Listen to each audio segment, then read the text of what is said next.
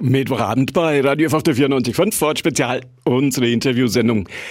Zwei Männer allein in einem Radio F Studio. Über was werden die wohl sprechen? Über Fußball. Hans Böller ist bei mir aus der Redaktion der Nürnberger Nachrichten zu mir gekommen, hat ein dickes Buch über Fußball geschrieben, über einen der Helden der Nürnberger Fußballszene, über Marek Mintal. Marek Mintal, wie Fußball Menschen berührt, so heißt es. Bevor wir uns drüber unterhalten, erstmal einen schönen guten Abend. Schön, dass Sie hier sind. Guten Abend, Herr Mosberger. Guten Abend, liebe Hörerinnen und Hörer. Ich freue mich auch hier zu sein. Sie haben Marek Mintal viel auf dem Platz erlebt, viel in mancher Pressekonferenz und jetzt auch noch ein Buch über ihn. Gretchenfrage werden Sie sicherlich häufig gefragt. Warum dieses? Das ist äh, relativ äh, schnell erklärt, auch wenn es nicht ganz einfach war. Äh, Manfred Rotenberger, der Verleger, äh, des Starfood Verlages hat mich vor einigen Jahren schon mal ja in, in die Richtung angesprochen mit den schönen Worten, äh, lieber Hans, oder vielleicht waren wir noch per Sie, lieber Herr Böller, äh, Sie dürfen die Welt nicht verlassen, ohne ein Buch geschrieben zu haben. Ich sagte damals, ja, ich, ich hätte es damit noch nicht eilig, die Welt zu verlassen und äh, deswegen würde auch ein Buch nicht vordringlich sein. Bei einem Kaffee fiel mal der Gedanke, dass auch Marek Mintal es verdient hätte, dass sein, sein Leben als Fußballer, sondern überhaupt sein sein, sein Leben in der Slowakei und, und in Deutschland mal erzählt werden könnte. Und dann waren wir danach beieinander und dann habe ich mich getraut, mich hingesetzt und mit dem Buch angefangen. Da habe ich schon mit mir gerungen und auch an mir gezweifelt. Ist Marek Mintal eine der großen romantischen Figuren des Fußballs hier bei uns in Nürnberg? In, in gewisser Weise sicherlich schon. Es ist natürlich ein bisschen problematisch mit, mit der Romantik, äh, weil, weil Marek Mintal im Grunde ja ein, ein Fußballerleben bewältigt hat, äh, welches vielleicht zu einer anderen Zeit noch gar nicht so romantisch gewesen wäre, sondern ganz normal. Aber wir haben natürlich im Fußball eine Entwicklung hin, hin zur Vermarktung und, und Kommerz, sodass ein Spieler wie Marek Mintal, der manchmal in positiver Hinsicht etwas wie aus der Zeit gefallen scheint und das gibt dem Ganzen eine romantische Note.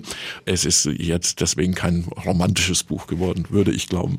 Ist die Zeit vorbei, wo Fußballfans sich mit der Mannschaft richtig identifizieren können, da doch sehr viel Männchenlaufen da unten stattfindet. Keine wirkliche Mannschaft, sondern immer nur elf. Ist die Zeit der Identifikation mit der Mannschaft vorbei? Die scheint einerseits vorbei, andererseits gibt's ja immer noch eine starke Identifikation, zumindest der richtigen Fans mit ihren Vereinen, die, die nicht nur auf Zahlen, Toren, Vorlagen basiert, sondern einfach auf einem gewissen Zusammengehörigkeitsgefühl. Und das hat Marek in ganz besonderer Weise gespürt und bekommen und auch zu Recht. Und das waren im Grunde so schwierig die Jahre sportlich für ihn waren, waren das menschlich bestimmt sehr, sehr befriedigende und schöne Jahre. Die Mintalsche Elf ist beim ersten FC Nürnberg weg für immer. Die zieht sich keiner mehr an. Für eine gewisse Zeit hat man die Elf nicht mehr vergeben, so als Verbeugung vor Marek. Damals eine schöne Geste zu sagen, die Elf wird erstmal nicht mehr vergeben. Stimmt es, dass es ein Nürnberger Autohändler war, der Marek Mintal auf den Fußballfeldern der Tschechoslowakei oder der Slowakei entdeckt hat? Ja, das ist eine der vielen Geschichten, wenn man die später, wie in diesem Fall für das Buch mal ein bisschen überprüft, dann merkt man bei vielen Geschichten, dass sie so im Kern nicht falsch sind, aber so wie sie erzählt werden, auch nicht stimmen. Peter Hammer hat äh, entscheidend mitgeholfen, der Autohändler, den Sie genannt haben, äh, bei diesem Transfer, aber der Entdecker ist eigentlich der damals angehende Schwiegervater von Peter Hammer. Man muss wissen, Peter Hammer war mit einer Frau aus der Slowakei verlobt und sein Schwiegervater hat im Fußball da so eine gewisse, ja, so war so eine Art Scout äh, und damals, als Wolfgang Wolf neu Trainer in Nürnberg war, hat er ja bei Peter Hammer gewohnt zur Miete äh, und hat gefragt, du, wenn, wenn du im Autohandel da öfter unterwegs bist in der Slowakei, kennst du vielleicht auch den einen oder anderen Fußballer? Und Peter Hammer sagt, ja, da frage ich meinen Schwiegervater. Und der Schwiegervater, der Angehende, äh, hat dann Marek Mintal und Robert Wittek empfohlen. So kam es zustande. Also die Geschichte, die im Umlauf ist, Autohändler entdeckte Marek, ist nicht falsch, aber sie ist zu ungenau. Wolfgang Wolf auch beteiligt, ein Mann, der eine der stärksten Clubmannschaften, die in den vergangenen 20 Jahren auf dem Platz stand, geformt hat. Ja. Eigentlich tragisch, dass er nicht selber noch mehr davon profitiert hat. Äh, es war schade, weil Wolfgang Wolf war ein, ein sehr guter Trainer für Nürnberg, auch von seiner Art her. Er hatte so dies, diese, diese grundaufgeräumte, durchaus herzlich offene, aber, aber zurückhaltende Art, so wie er die Mannschaft geführt hat. Und da hatte er ein sehr, sehr gutes Händchen, wie Sie gesagt haben, auch für Transfers. Und äh, es, es wird äh, immer, immer wieder noch ein bisschen unterschätzt, welchen Anteil Wolfgang Wolf an diesem schönen Erfolg, dem Pokalsieg 2007 hatte. Wer sich mit dem Club befasst, der, der weiß auch um die Verdienste von Wolfgang Wolf, das wohl schon. Wann haben Sie Marek Mintal das erste Mal getroffen? Erinnern Sie sich noch an die erste Begegnung mit ihm? Äh, äh, das ist relativ einfach, wobei das äh, mit Begegnung nicht richtig umschrieben wäre. Das war seine Vorstellung, als er neu kam aus der Slowakei damals im Hotel am Pfalzner Weiher und übrigens gemeinsam mit dem jüngeren Bruder des damals gerade von Nürnberg nach Stuttgart gewechselten Kakao, äh, ist insofern unvergessen, weil es dadurch, dass der kleine Kakao, wie man ihn genannt hat, so einen relativ prominenten Namen hatte, war er eigentlich der Star dieser, Star dieser Präsentation. Äh, Wolfgang Wolf war da, Michael A. Roth, der Präsident auch. Äh, und Marek saß eher so ein bisschen daneben und, und äh, wurde dann auch vorgestellt. Er hat das, damals sprach er natürlich noch kein Wort Deutsch, auf sehr sympathische Weise gemeistert. Und mein allererster Eindruck war, das ist ein angenehmer Mensch. Was hat Marek Mintal gelernt? Das fand ich auch überraschend. Ich wusste es nämlich nicht. wusste es tatsächlich nicht. Dann äh, hat man heute ja Unmengen Möglichkeiten zu recherchieren. Recherchieren heißt heute auch googeln. Äh, und dann habe ich einfach mal gesucht, es wird ja irgendwo mal auftauchen, was Marek für einen Beruf gelernt hat. Tauchte aber nirgendwo auf, weder auf deutschen Seiten noch auf tschechoslowakischen oder dann slowakischen. Äh, ich habe ihn dann einfach gefragt und siehe da, er hat Schweißer gelernt, ganz normal eine Lehre als Schweißer gemacht, die ihm gut gefallen hat. Und ich glaube beinahe, dass das äh, exklusiv in diesem Buch das erste Mal steht. Also man möge mich eines Besseren belehren, war, war irgendwie nett. Schweißen verlernt mir da nicht große Kunst. Ja, ja, gut, das Schweißen ist ja, Sie kennen ja auch dieses schöne fränkische Wort, ein Neischweißen in, in Sachen Torjägerei, also passt, passt sozusagen genau. ganz gut zusammen. Hat er neu geschweißt. Hat er neu geschweißt, genau.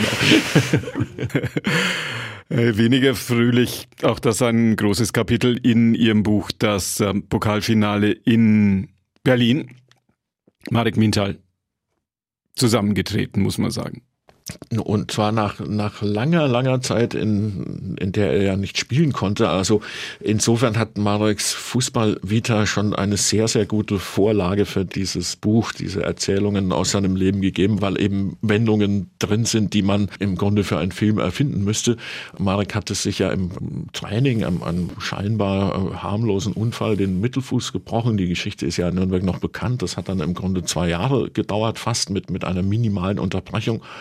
Drei Operationen insgesamt. Also die Karriere schien hin und wieder so vor dem Ende zu stehen. Er hat sich lange, lange, lange herankämpfen müssen und er hat ja dann erst im April äh, sein Comeback geben können für drei Minuten in diesem unvergessenen Halbfinale gegen Eintracht Frankfurt und steht dann nach diesen entbehrungsreichen Wochen äh, Reha, Regeneration, Zweifel, Ängste, Probleme im Pokalfinale und dann kommt diese hässliche und, und schreckliche Szene mit, mit diesem vorsätzlichen Foul von Fernando Mera an Marek Oh, das ist ein Bild, das vergisst man auch nicht, wie er da auf dem Boden liegt und zittert und natürlich heult er. Und äh, da war er nicht alleine. Also um, um mich herum haben selbst auf der Pressetribüne Menschen hatten Tränen in den Augen. Da, das war natürlich eine, man soll mit dem Wort Tragik ein bisschen vorsichtig sein, weil es nur Fußball ist. Aber, aber eine Fußballtragödie war das auf alle Fälle für jeden, der das verfolgt hat, äh, zumal für die, die ein Herz für den Club haben, war, war dieses Spiel und gerade dieser Moment war und ist einigermaßen unvergesslich. Jeder in Ja, das, das glaube ich auch, ja, ja.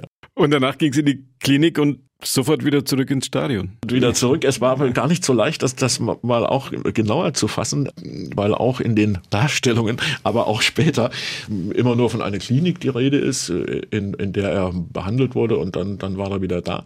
Und ich habe Marek gefragt, ob er sich an diese Klinik erinnert. Er sagt dann, er war natürlich viel zu aufgeregt. Nein, leider, leider nicht. Und äh, er, er, hat nur aus dem Fenster geschaut und sah, wie, wie er erzählte, schöne alte Häuser und da sah gar nichts nach Klinik aus und dachte erst, naja, sie, sie haben eh lange gesucht, sich mal kurz verfahren, sie, sie seien falsch, waren sie aber gar nicht.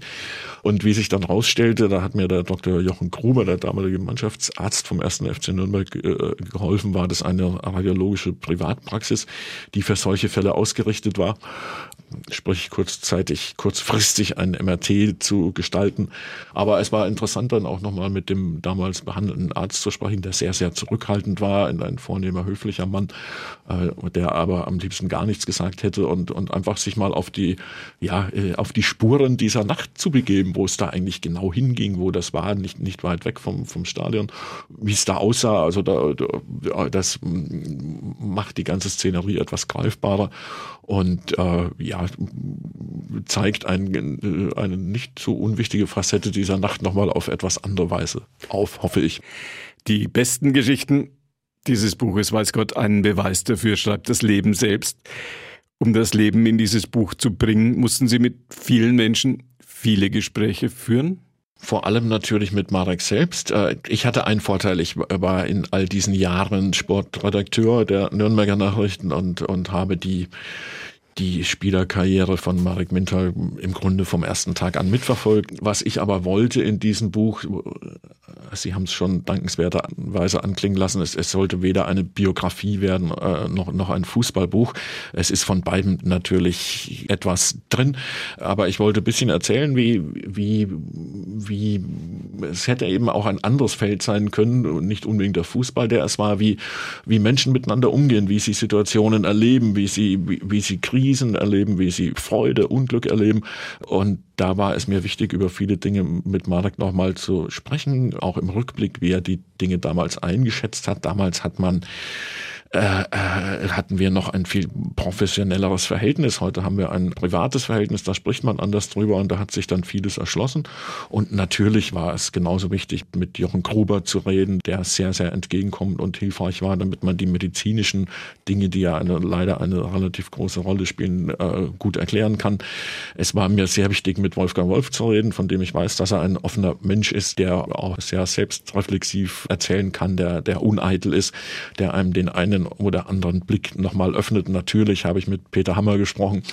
Der war im Grunde ja von, von, von Beginn seiner Zeit in Nürnberg sehr, sehr gut kannte, auch, auch privat. Und ja, äh, es war natürlich ein gewisser Aufwand, aber weil es immer damit verbunden war, dass man eigentlich immer wieder in, in nahezu jedem Gespräch etwas komplett Neues erfahren hat. Nur kleines Beispiel, Wolfgang Wolf sagte, ist für, vielleicht für Sie auch verblüffender. Ich habe Marek x-mal das Du angeboten in all den Jahren, bringt er nicht über sich. Er sagt weiterhin Sie zu mir und Trainer. Und, und das sind so, so kleine äh, Momente, die, die oft äh, viel mehr erklären, als es auf den ersten Blick scheint. Und deswegen waren die Gespräche schon sehr, sehr wichtig. Hans Meyer kommt in dem Buch natürlich auch vor, der Mann des Pokalerfolgs. Er hat Ihnen erzählt, was er in der Halbzeitpause im Berliner Olympiastadion gesagt hat? Da haben wir immer wieder mal drüber geredet. Ich muss dazu sagen, dass ich mit, mit Hans Meyer jetzt nicht dezidiert für, für dieses Buch gesprochen habe.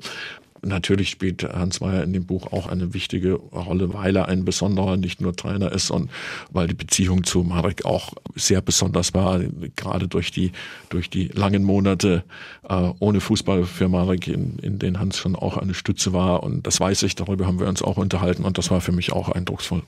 Gibt ja angeblich zwei Sachen, die man nie erfährt, was Frauen in der Handtasche haben und was beim Fußball in der Kabine gesprochen wird nichts rausgebracht über die Hintergründe im Olympiastadion. Nein, äh, nein, äh, das ist tatsächlich eine gute Frage, Herr Mosberger. Das, das, es, es gibt ein paar Sachen, die auch Jahre später in der Kabine bleiben. Sie kennen auch diesen schönen Spruch und die Hörerinnen und Hörer kennen den auch. Kabine ist vertraulich, es ist abgeschottet, da dringt nichts nach draußen und das stimmt tatsächlich.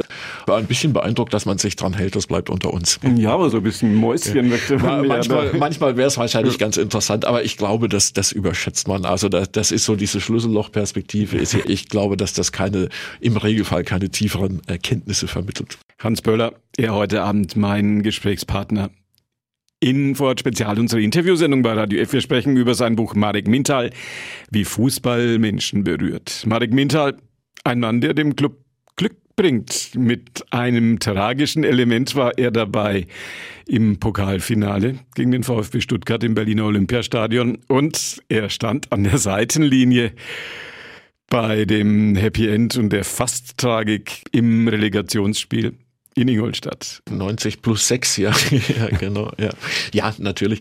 Wäre ein, ein fürchterlicher Tiefschlag gewesen und Das hätte Marek auch sehr zugesetzt. Er war ja gemeinsam mit Michael Wiesinger, der Nothelfer, Trainer. Er hat das sehr, sehr gelitten. Ich glaube, mehr als im Pokalfinale, wenn man das denn vergleichen will. Und dass es gut ausging, war natürlich ja ein, ein großer Trost dafür vielen von vielen, vielen Herzen, viele schwere Steine. Auch, auch Marek ging es so. Heute ist er bei der bei der U21 als Trainer. Im Augenblick pandemiebedingt kein, kein Spielbetrieb. Er fühlt sich da wohl, er ist da glücklich und irgendwann wird ein nächster Schritt auch für Marek kommen. Also entweder hier in Nürnberg eines Tages oder woanders. Äh, er ist gerne hier, er fühlt sich hier wohl, äh, er ist glücklich hier. Äh, aber er hat, äh, wie er auch als Profi äh, sich verbessern wollte, wie er hart gearbeitet hat für seine Karriere, viel, viel, viel investiert an Aufwand und Energie. So möchte er das auch als Trainer machen und deswegen glaube ich, wird er irgendwann wird der Abschied von Nürnberg anstehen, entweder wenn er nach einer hoffentlich erfolgreichen Zeit als Cheftrainer irgendwann entlassen wird, das ist ja unvermeidbar, oder wenn er eine Aufgabe irgendwo anders annimmt. Also ganz verloren gehen wird er Nürnberg bestimmt nie. Vieles über den Menschen Marek Mintal kann man in Ihrem Buch nachlesen. Wie lange haben Sie daran gearbeitet und tut es diesem Mintal-Roman gut, dass auch so viele Bilder drin sind? Ja. Wie lange gebraucht? Im, Im, letzten Winter in den, in den Weihnachtsferien habe ich angefangen. Also so sind wir dann ungefähr bei einem Jahre. Das ist natürlich alles in meiner Freizeit geschehen, versteht sich. Und ich habe nicht ein Jahr lang jeden Tag geschrieben, um Gottes Willen. Aber äh, hängt bisschen immer von der, von der Verfassung ab, auch von, von der Lust aufs Schreiben. Bilder, Ihre andere Frage. Ja, also ich hatte zunächst den Eindruck, es sind vielleicht zu viele Bilder. Der Verlag war da anderer Meinung. Und ich muss sagen, da hatte der Verlag recht. Also ich finde die Bildauswahl sehr gelungen, sehr, sehr gut passend zu den jeweiligen Kapiteln. Es sind viele eindrucksvolle Bilder darunter auch einige bisher noch nicht veröffentlichte. Und was ich dann auch ganz schön fand, dass es so ein paar Kinder- und Jugendbilder der Mentals in Michigan, das ist das kleine Dorf, äh, gehört zu, zu Zylinder in der Slowakei, die mir Marek zur Verfügung gestellt hat, äh, dass die sich in diesem Buch finden. Es ist eine, Herr Mosberger, haben Sie recht, eine Geschmacksfrage, wie, wie viel Bild braucht ein Buch? Also äh, da wird es viele Meinungen dazu geben, aber ich, ich finde, mir gefällt die Bildauswahl und, äh, und da muss ich dem Verlag auch danken. Ich finde, es ist einfach vom, vom Layout und vom Design her äh, ein, ein schön gemachtes Buch, jetzt unabhängig vom Inhalt. Sieht es einfach gut aus, wenn ich das so sagen darf.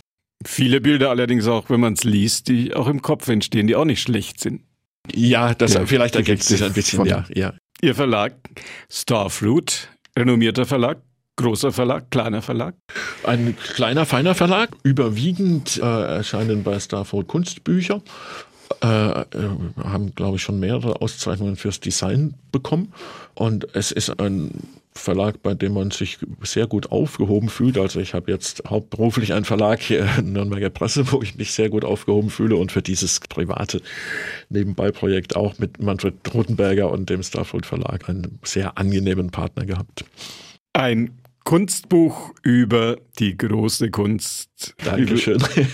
des Fußballs. Marek Mintal, wie Fußball Menschen berührt. Der Autor Hans Böller, mein Gast heute in Ford Spezial, unsere Interviewsendung. Wir alle wünschen uns, dass wir demnächst wieder mal ein Clubspiel Fürth geht auch durch in einem Stadion so richtig mit Zuschauern sehen. Irgendwie fragt sich im Augenblick jeder, wie alt wir dafür werden müssen. Hans Böller, Autor des Buches Marek Mintal, wie Fußball Menschen berührt, mein Gast heute Abend. Schön, dass Sie hier waren. Vielen Dank für die Einladung, hat Spaß gemacht und irgendwann sehen wir uns alle, die wollen wieder im Stadion, hoffentlich nicht in zu weiter Ferne. Dankeschön. Und das war die heutige Ausgabe von Ford Spezial. Hans Böller, mein Gast. Das Gespräch mit ihm können Sie nachhören, wenn Sie jetzt erst später dazugekommen sind oder das Ganze nochmal hören möchten, auf unseren Internetseiten, auf der fränkischen Podcast-Seite bei www.podu.de. Günther Moosberger war für Sie am Radio F-Mikrofon, bedankt sich bei Ihnen ganz herzlich fürs Zuhören und wünscht Ihnen noch einen schönen und gemütlichen Winterabend bei Radio F auf der 94.5.